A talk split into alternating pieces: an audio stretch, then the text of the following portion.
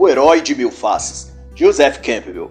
O autor, Joseph John Campbell, nascido em 1904 e falecido em 1987, foi mitologista e tido como a maior autoridade no assunto a partir de suas obras escritas e cinematográficas. Sua própria história pessoal é por si só uma saga, uma jornada de coincidentes aventuras e oportunidades. Na adolescência, foi movido pelo instinto e curiosidade literária e achou na biblioteca duas obras sobre a vida e costumes indígenas. E a partir de então se dispôs a saber tudo o que podia sobre a vida indígena.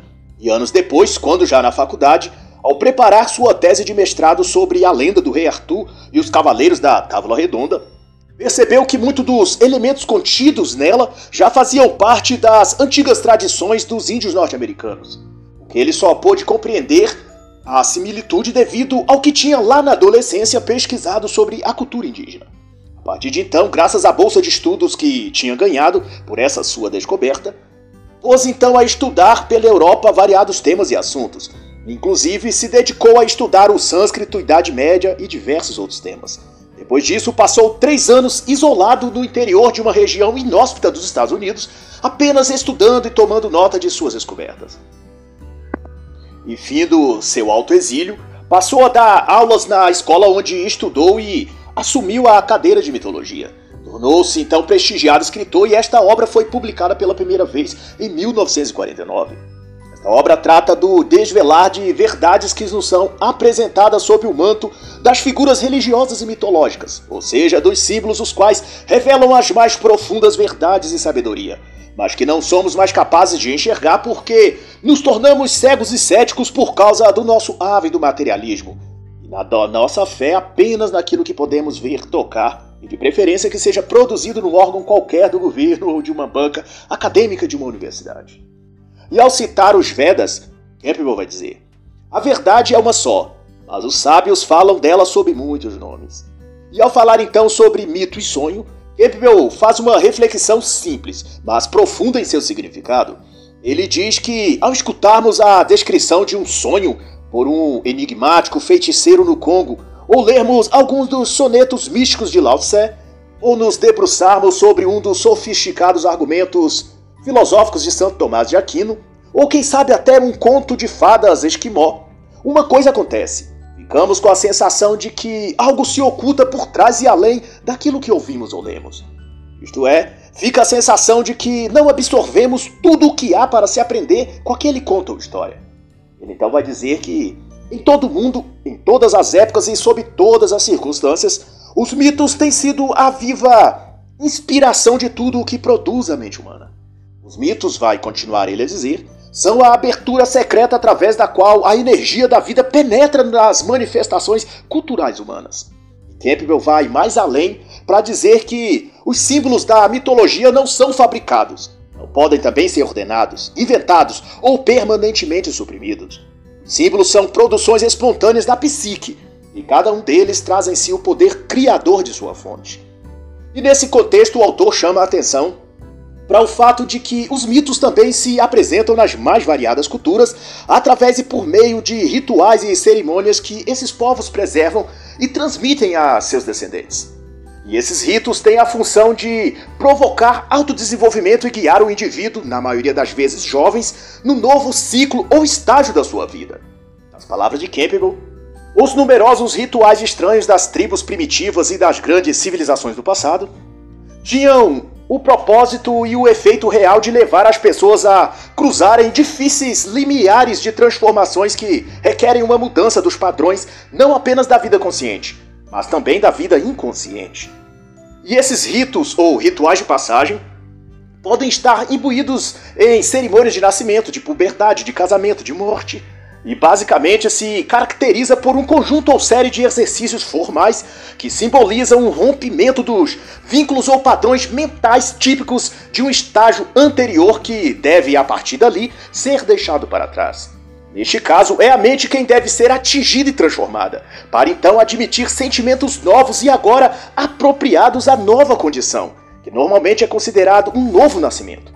E será então dito pelo autor que a função primária da mitologia e dos ritos sempre foi o de fornecer os símbolos que levam o espírito humano a avançar, opondo-se àquelas outras fantasias humanas que tendem a nos levar para trás. Campbell vai então enfatizar que talvez seja a perda e declínio destes sentimentos ritualísticos que geram na sociedade moderna tantas neuroses e problemas do espírito e mente humanas, como traumas vazios existenciais, perda de sentido ou vocação, vícios, suicídios, pois eram estes ritos e seus significados simbólicos uma espécie de fonte de auxílio espiritual. Jeff Campbell é ainda mais enfático ao destacar que o movimento da atual sociedade vai em sentido contrário o de abandonar os ritos e perder a crença neles. Consequentemente, a desprezar tudo que possui um ethos ou inclinação metafísica. E no dizer de Campbell, isso está conduzindo as pessoas a um permanente estado mental infantilizado. E para ele, para Campbell, quando deixamos de fazer a passagem da infância para a vida adulta, simbolizada nos rituais de cada cultura, ficamos psicologicamente presos às imagens não exorcizadas de nossa infância. Na prática, vai dizer ele, é o filho que, embora adulto, não consegue se desligar da casa dos pais. É a mulher que, apesar de adulta e de já ter filhos, não vive sua independência, mas fica matizando entre um relacionamento e outro, sonhando que vai encontrar um dia o príncipe encantado que lhe dará todo o amor e prazer sexual, sem lhe fazer qualquer exigência, nem mesmo a de que ela lhe seja uma companheira fiel. Ou seja, ela está aprisionada na imaturidade, infantilidade de querer todas as vontades atendidas sem que nada e nenhum sacrifício ou ônus seja exigido dela.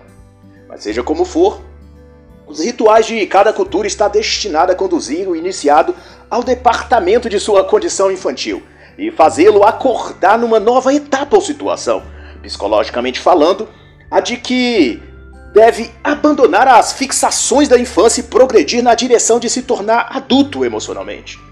Nas mais diversas tradições antigas, esse rito era representado por algum tipo de dança ou ensaio em que o menino era afastado da mãe ou da tribo, temporariamente introduzido nos costumes dos homens, como o ritual hebreu da circuncisão, ou agogê espartano, ou também denominado cripteia ou criptia. De todo modo, era um período de exclusão do jovem do seu meio habitat, protegido e seguro e por um tempo ele teria de cumprir determinadas tarefas ou ciclos onde sua maturidade, adaptação e força de vontade eram postos à prova. E só depois de passado era recolocado no seu meio. Porém, desta vez recebido e tratado como homem ou como mulher adultos. Essa façanha poderia ser literal ou encenada por meio de cerimônias e de rituais. E Joseph Campbell considera tão importante e necessário para nossa psique e desenvolvimento emocional que diz que sem essa passagem, sem essa troca de energia da infância para a fase adulta, que o subconsciente apreende através do rito, nós ficamos permanentemente aprisionados num quarto de brinquedos, no fundo do nosso inconsciente. Dessa forma, os mitos são representações daquilo que somos, como indivíduos ou como sociedade e nos mais diversos níveis nos ensinam a superar certas coisas, a aprender outras e a encarar nossos atos e suas consequências. Exemplo disso, a efeito apenas de reflexão sobre as camadas e poder dos mitos e dos rituais que os cercam, considere, pois, o mito do touro de Minos, ou do Minotauro, como veio a ser chamado aqui no Ocidente. Conta-se que Minos era o rei da ilha de Creta, e mandou que construísse um labirinto no qual esconderia algo que o palácio tinha vergonha e ao mesmo tempo medo. Reflete-se aqui a tentativa do rei de esconder e consertar um erro com um erro ainda pior, que não poderá ser guardado por todo o tempo. Na história, a rainha Pacífae, esposa do rei, havia se deixado seduzir por um touro magnífico, branco e nascido do mar, enquanto seu marido rei estava em campanha numa batalha fora de Creta. E então havia ela dado à luz a um filho, fruto do seu caso com o touro. Essa analogia, o touro branco pode simbolizar, se traduzíssemos para os dias de hoje, o tão falado macho alfa, cuja muitas mulheres, ditas modernas, não resistem. O rei Minos era então o beta provedor, que sai para garantir o sustento da família.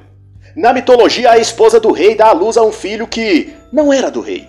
Porém, a criança nasce deformada, um monstro metade humano, metade animal. E Minos resolve então esconder a criança no labirinto para que a vergonha e humilhação pública pela infidelidade da rainha não caísse sobre todo o reino. Veja que o mito traduz a vida real. A criança nascida de uma aventura sexual de uma mulher casada nasce simbolicamente um monstro. Isto é, cheia de conflitos, dramas, traumas que o impedirão de conviver com as pessoas normalmente. Hoje é consabido, por exemplo, como filhos de relações promíscuas e conturbadas tendem a demonstrar-se transformadas com o psicológico afetado. São crianças que mais tarde costumam demonstrar transtornos de personalidade, como borderlines, narcisistas, triônicos. Mas de volta à história de Minos e sua rainha infiel, o touro de Minos ou Minotauro é trancafiado no labirinto abaixo do palácio, para que ninguém o visse. E lá no seu labirinto era alimentado de rapazes e moças, jovens lançados lá de tempos em tempos.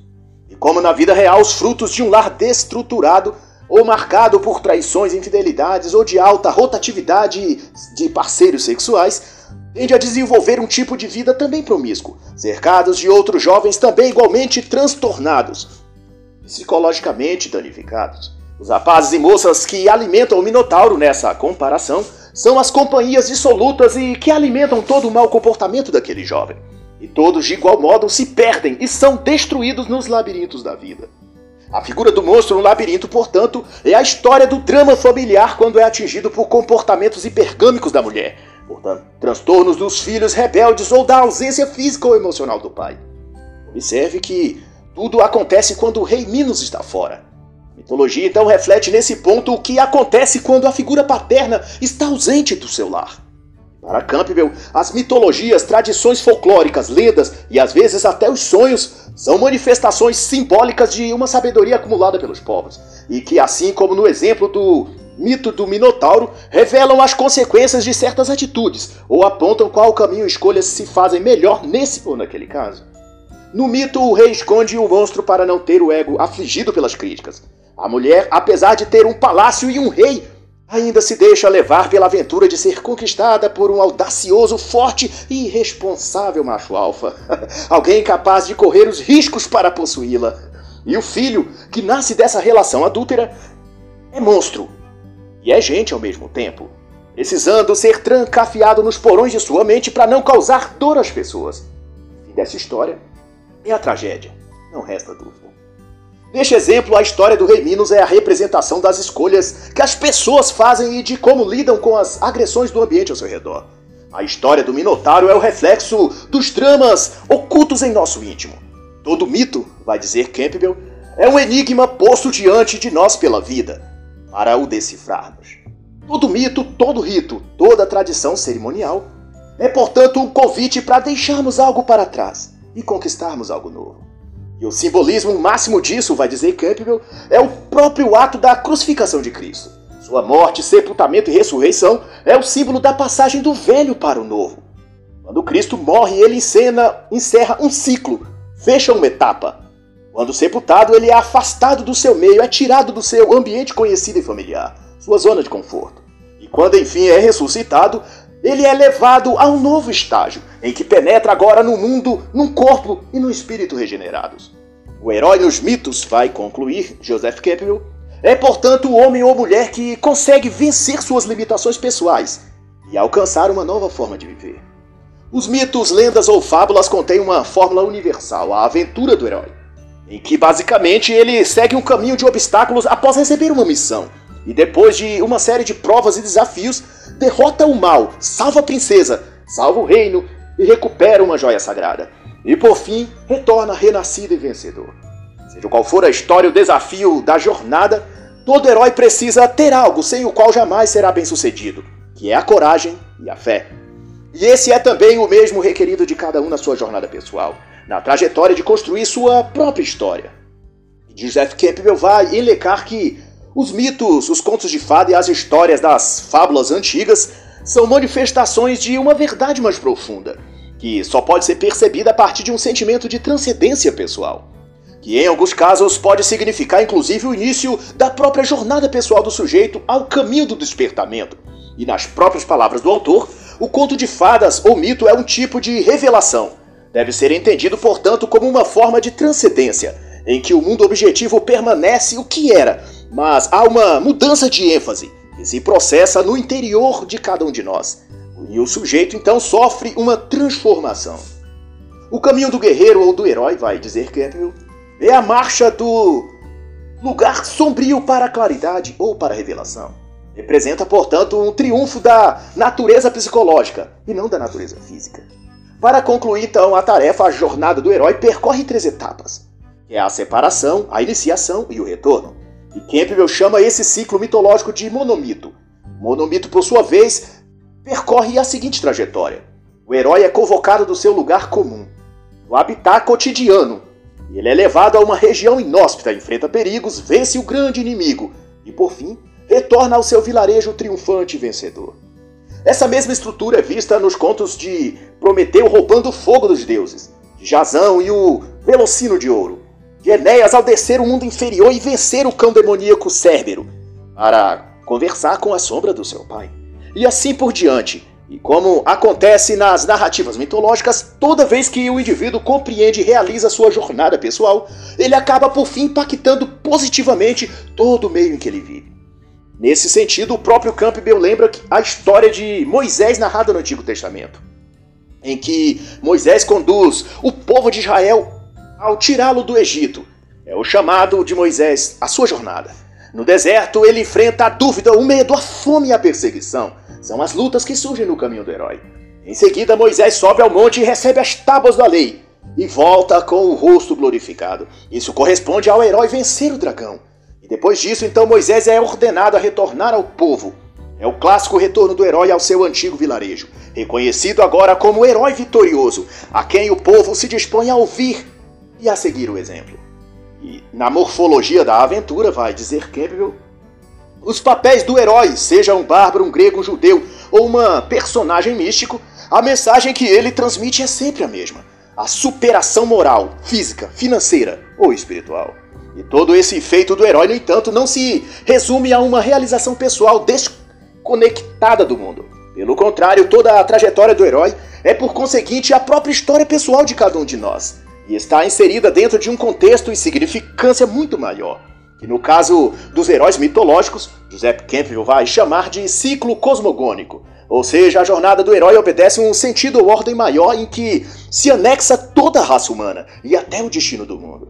Em resumo, enquanto o monomito trata da jornada do herói de sua estrutura, a partida, a iniciação e o retorno, o ciclo cosmogônico vai englobar toda a estrutura do herói e colocá-la no plano existencial muito maior em cujo próprio herói e sua jornada pessoal é visto e tido como partes de um projeto maior envolvendo todo o mundo ou todo o universo. Como a própria narrativa bíblica em que, ao começar em Gênesis, conta a saga de diversos heróis, Moisés, Jacó, Sansão, o próprio Jesus, e ao fim toda essa diegese é associada e concorre para o grande fim, o apocalipse final.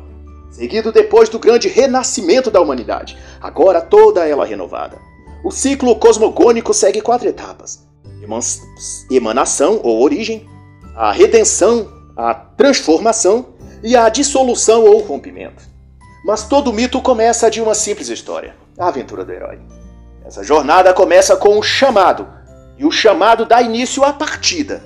E é assim também chamado por Campbell o primeiro capítulo desta obra, a partida.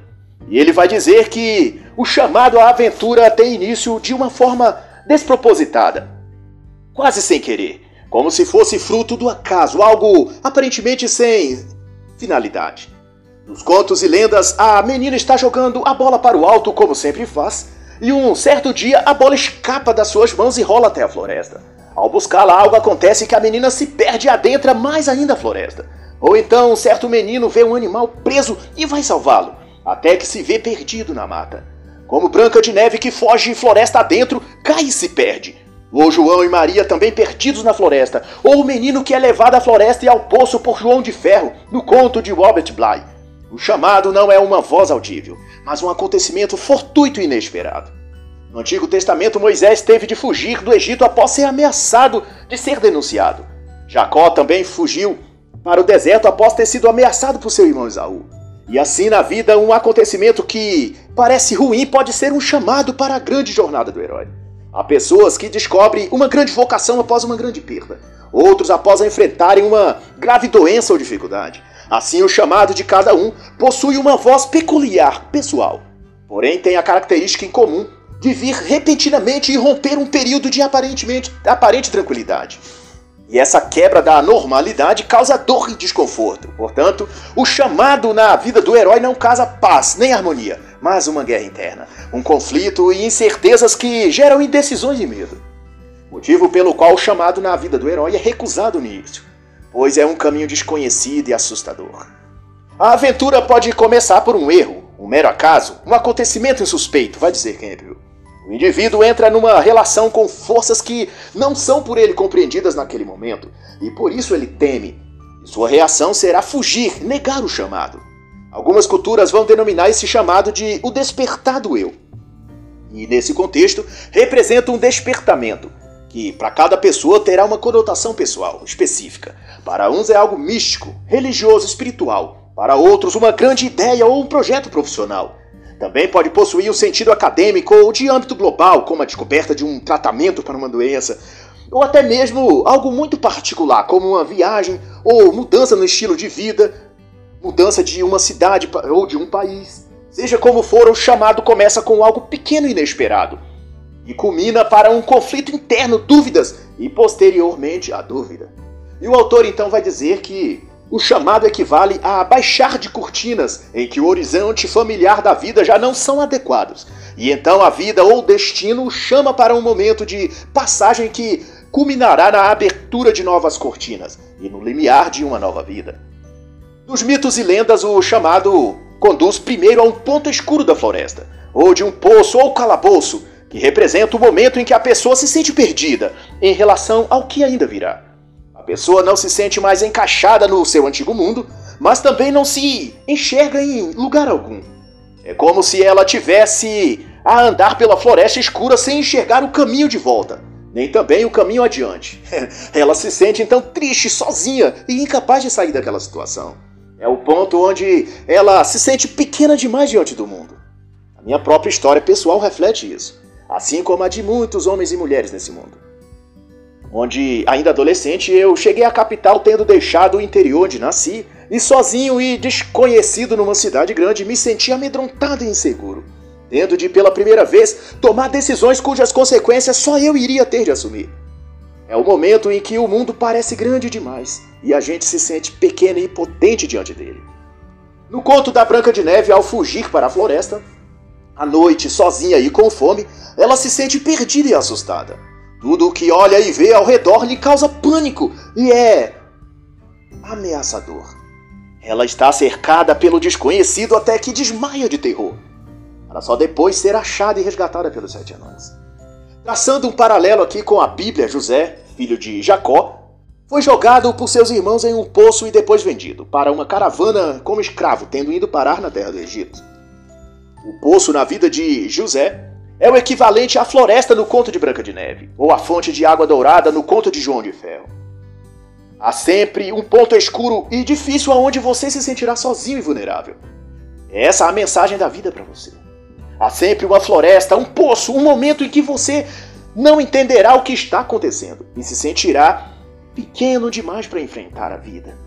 Na juventude, a minha floresta pessoal foi chegar à capital e ali não ver o que eu poderia fazer para sobreviver e como vencer os desafios que me esperavam. E para Campbell, a floresta negra, a grande árvore, a fonte dourada ou poço são todos símbolos mitológicos que representam o mundo.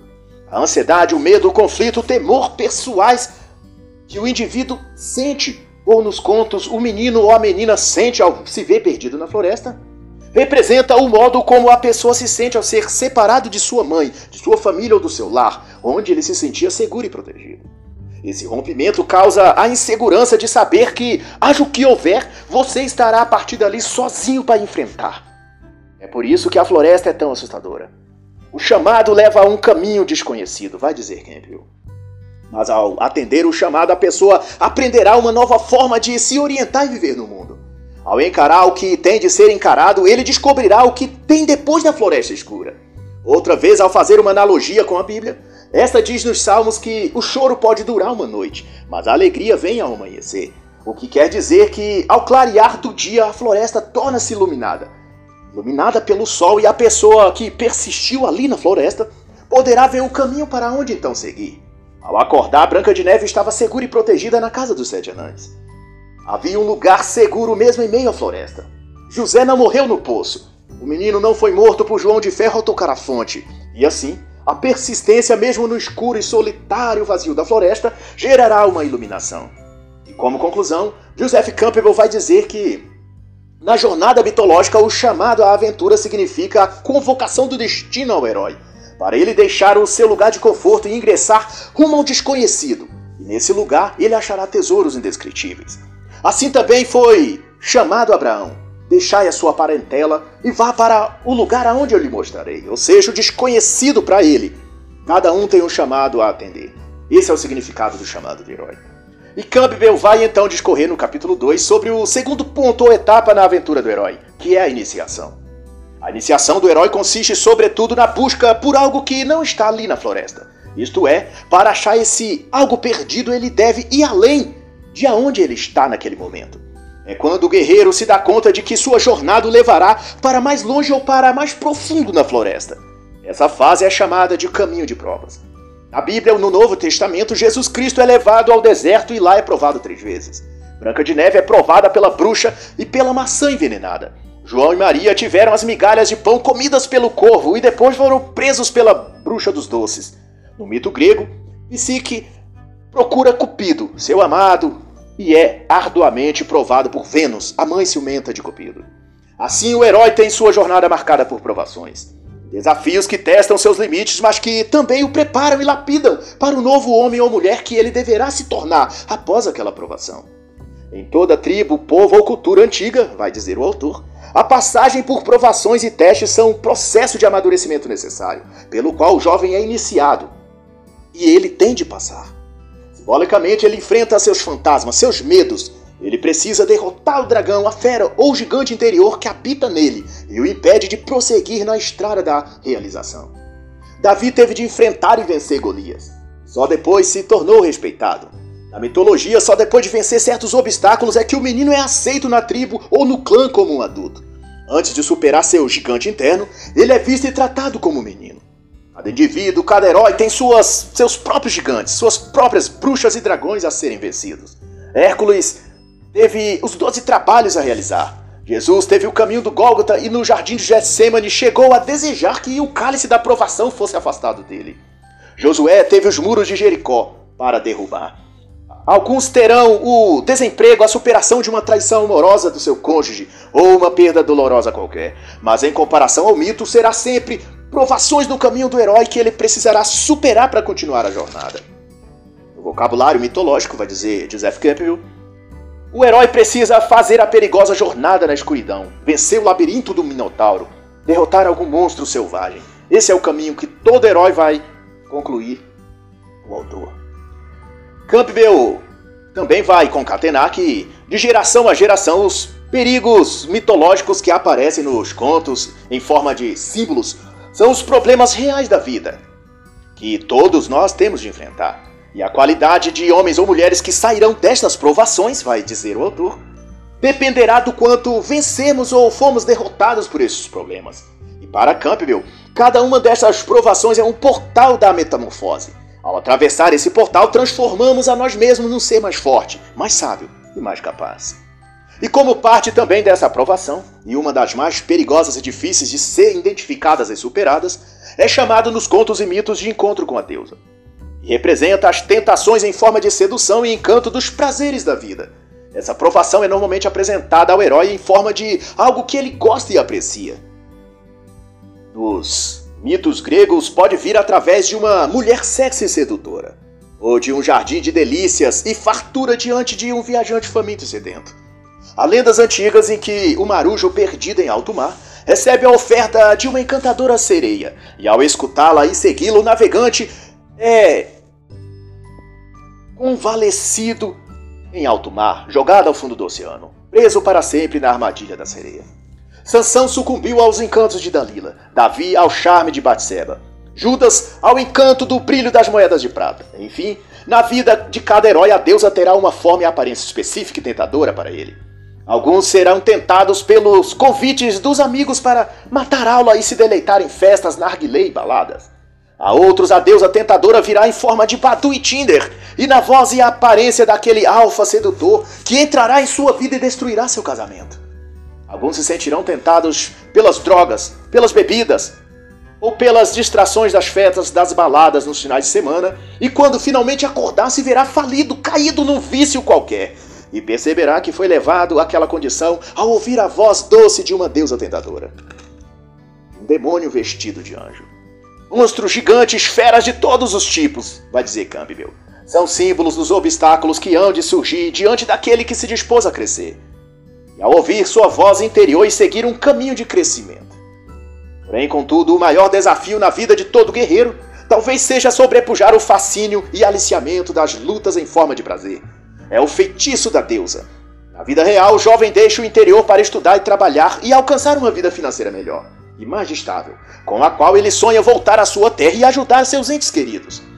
Todavia, finalmente, quando está a trilhar seus objetivos ou mesmo a começar a atingir os primeiros resultados, ele se desvia do propósito, embalado pelas festas, bebidas e todas as oportunidades de prazeres transitórios que enlaçam sua mente e o levam a perder-se no caminho. As lendas, as distrações se apresentam não somente na forma de uma mulher atraente, mas também na de um inocente animal, como um cervo, um coelho ou uma ave. Mas todos exercem um poder hipnótico sobre o herói ou heroína e este, ao seguir o animal, acaba desviando-se do caminho original. E às vezes, corrompido pela ilusão, não consegue se reencontrar, achar novamente o caminho. Quem nunca viu ou ouviu um caso de um jovem promissor talento acaba que acabou se perdendo na vida para os vícios. É o jogador de futebol habilidoso que, ao sair bêbado e drogado de uma balada na madrugada, bate o carro e morre, ou fica incapacitado para o seu ofício. É a garota do interior que vai para a cidade grande pretendendo trabalhar, mas lá onde está longe das regras dos pais, resolve dar vazão à curiosidade e cede aos convites de suas novas amigas, e de balada em balada experimenta o fascínio de um mundo que não conhecia.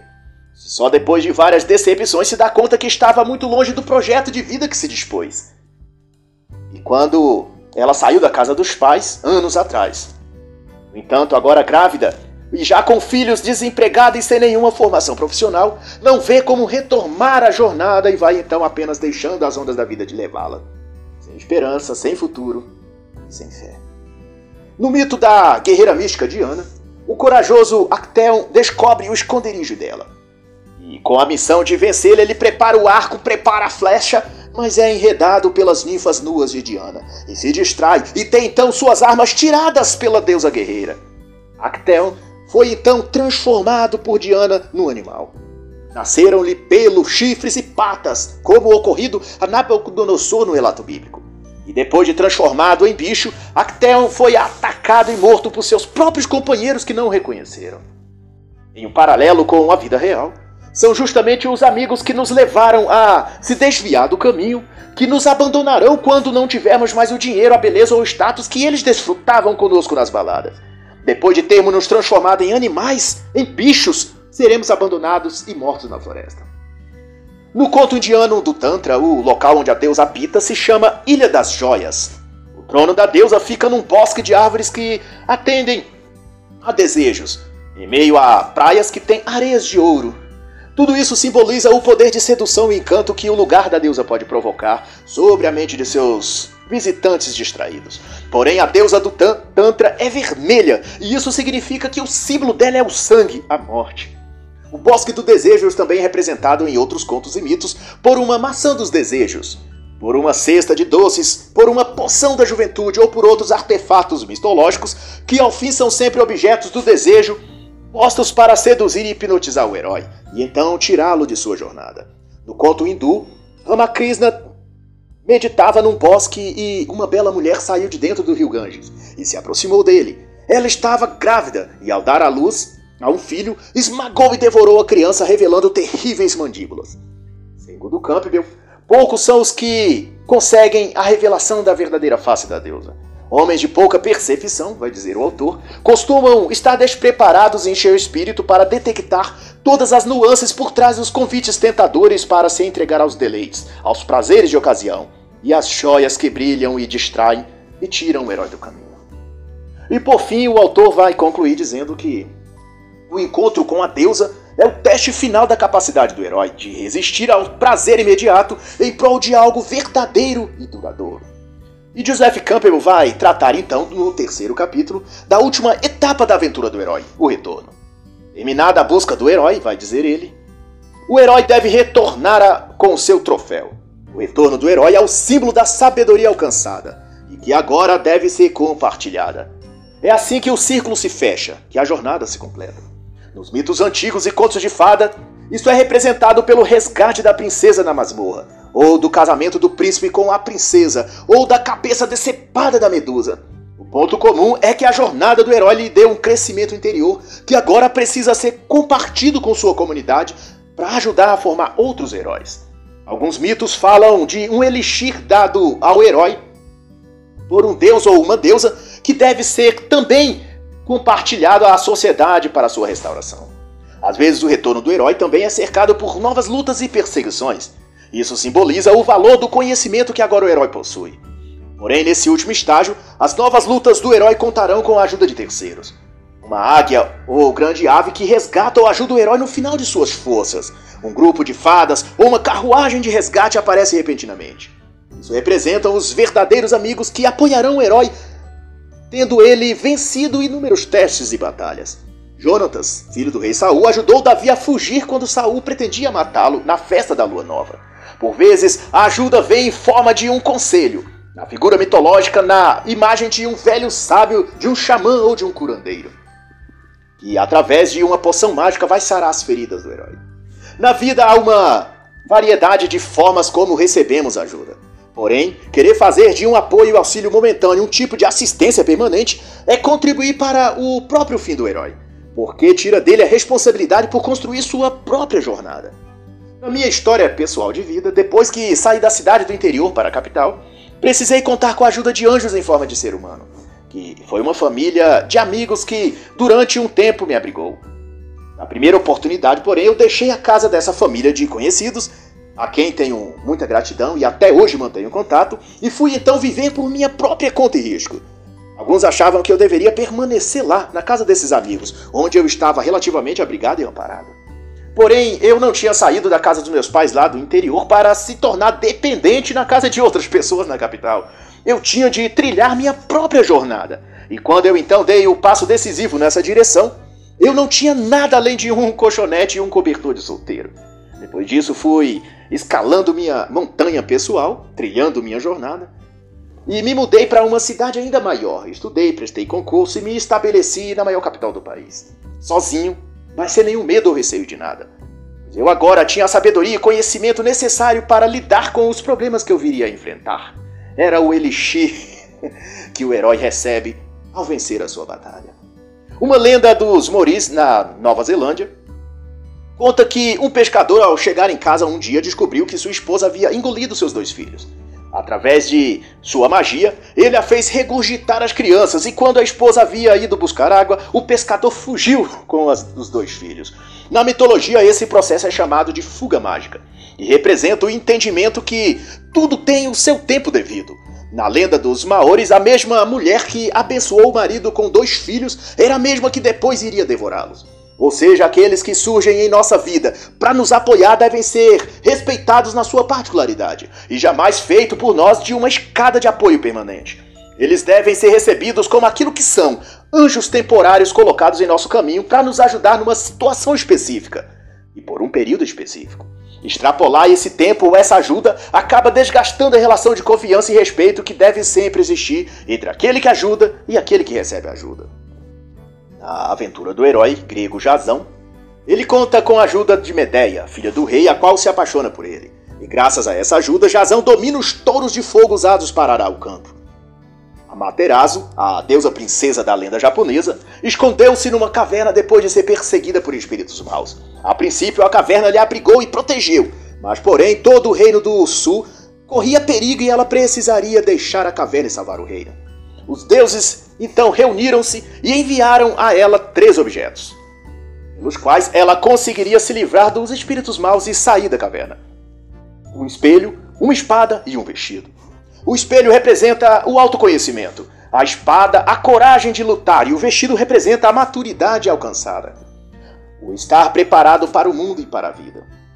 Com o espelho, Amaterasu viu a si mesma e percebeu que não precisava fugir ou temer os espíritos maus, pois ela era uma deusa e bem maior que os espíritos que a assustavam. Ela então tomou a espada nas mãos e combateu os espíritos, e tendo descoberto sua verdadeira identidade, pôde assumir seu lugar no mundo. O motivo de as pessoas se esconderem na caverna é que não sabem quem são, têm medo de assumir sua força e poder e recusam-se a enfrentar a vida. Amaterasu só precisou de um espelho para enxergar a si mesma e para mudar o seu destino. Assim na vida precisamos às vezes de muito pouco para resolver nossos problemas. Às vezes precisamos apenas nos enxergar direito, nos ver com outros olhos. Essa é a lição do mito japonês.